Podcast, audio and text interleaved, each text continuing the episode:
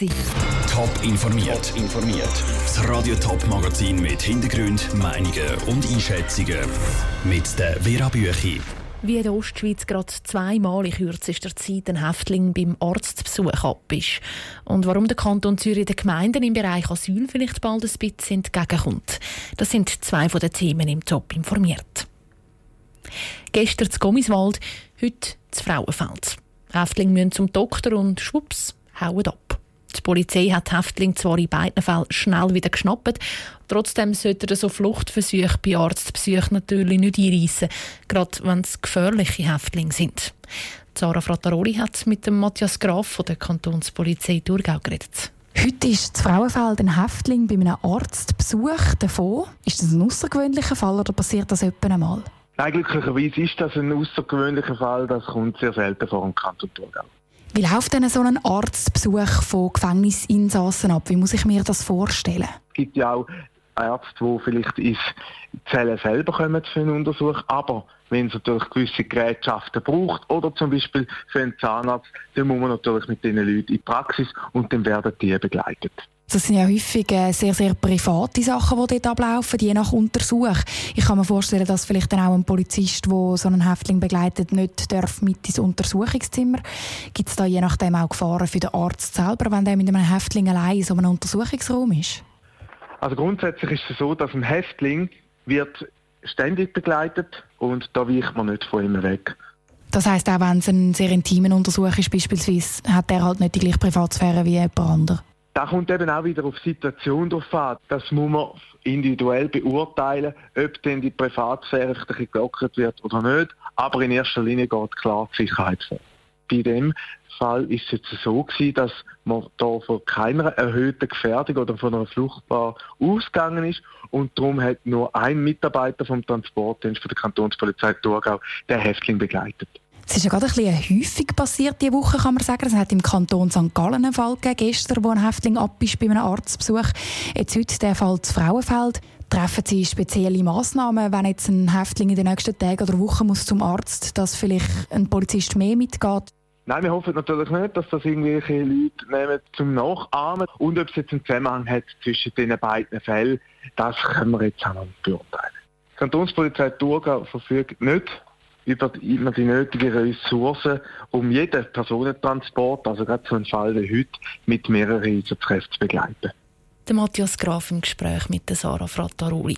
Der Häftling, der heute das Frauenfeld davon ist, sitzt wegen Vermögensdelikt im Knast. Darum hat die Kantonspolizei Thurgau auch von Anfang an gesagt, dass er nicht gefährlich sei. Vor drei Jahren, im 2015, hat die Flüchtlingskrise den Kanton Zürich erreicht. Der Kanton hat die Aufnahmequote für die Gemeinden ab dort laufend auf angepasst. Und die Gemeinden haben in alten Busdepots, Zivilschutzanlagen auf Messegelände oder sogar in Kirchen müssen Asylzentren einrichten, um genug Platz zu haben für die Flüchtlinge. Jetzt könnte es punkto Aufnahmequote das erste Mal wieder in die andere Richtung gehen. Der Zürcher Regierungsrat Mario Fehr prüft jetzt nämlich, ob die Aufnahmequote in den Gemeinden gesenkt wird. Wir haben heute ein System, wo wir den Gemeinden sieben Asylsuchende auf 1000 Einwohnerinnen und Einwohner zuweisen. Anrechnen tun wir alle Asylsuchenden plus die vorläufig Aufgenommenen, die in der Sozialhilfe sind. Und es ist gut möglich, dass wir die Quote auf den 1. März moderat senken können. Definitiv entscheiden tut der Kanton aber erst im nächsten Frühling. Dann tritt auch das neue Asylgesetz vom Bund in Kraft. Das heißt, ab dann sollen die Asylverfahren insgesamt schneller abgewickelt werden, in maximal viereinhalb Monaten. Sie ist die grosse Überraschungskandidatin bei den Bundesratswahlen, Heidi Zgrocken. Die CVP-Regierungsrätin aus dem Kanton Uri. Wer ist die Frau, die nächste Woche könnte in den Bundesrat gewählt werden? Das Porträt von Franziska Boser. Die Heidi Krake war schon manchmal gut für eine Überraschung. Aus dem Nichts hat die ehemalige Lehrerin 2004 die Wahl in die Turner Kantonsregierung geschafft. Als Wegbegleiterin vom ägyptischen Investor Sami Saviris hat sie sich den Respekt bis weit ins bürgerliche Lager geholt, inklusive lobende Worte von Christoph Blocher.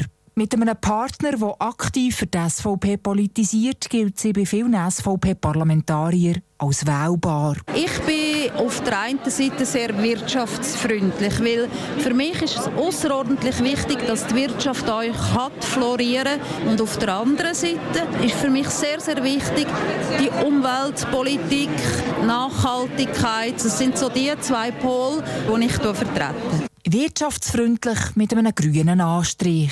In diesen Punkten unterscheidet sich Heidi Zgracken von ihrer Konkurrentin aus dem Wallis, der CVP-Nationalrätin Viola Amherd. Was sie verbindet, sie sind beide auf einem reinen Frauenticket und das freut sie sehr. Ich habe bei meiner Bekanntgabe äh, von der Kandidatur gesagt, ich kandidiere bewusst als Zentralschweizerin, als Vertreterin von der Zentralschweiz, aber natürlich auch als Frau. Und bundespolitische Themen sind ihr als Regierungsrätin bestens vertraut. Heidi Zgracken nimmt ihre Kandidatur für den Bundesrat sportlich. Energie schöpft die 52-Jährige ihrer Heimat auf dem Arni dort, wo ihre Großeltern aufgewachsen sind. Ich gehe dort äh, in den Wald und einfach nur durch den Wald laufen und hören, wie der Wind rauschen tut. Ich spüre die Bäume ganz noch, der Duft und alles und das ist Leben und dann bin ich wieder erholt. Erholsam werden die nächsten Tage für Heidi zu Kragen sicher nicht. Die Wahl die findet am 5. Dezember statt. Aus dem Bundeshaus Franziska Boser. Die CVP-Konkurrentin von der Heidi Zgracken, die Walliserin Viola Amherd, haben wir am Mittag schon vorgestellt. Und morgen sind dann die beiden offiziellen Kandidaten von der FDP an der Reihe. Top informiert, auch als Podcast. Mehr Informationen gibt es auf toponline.ch.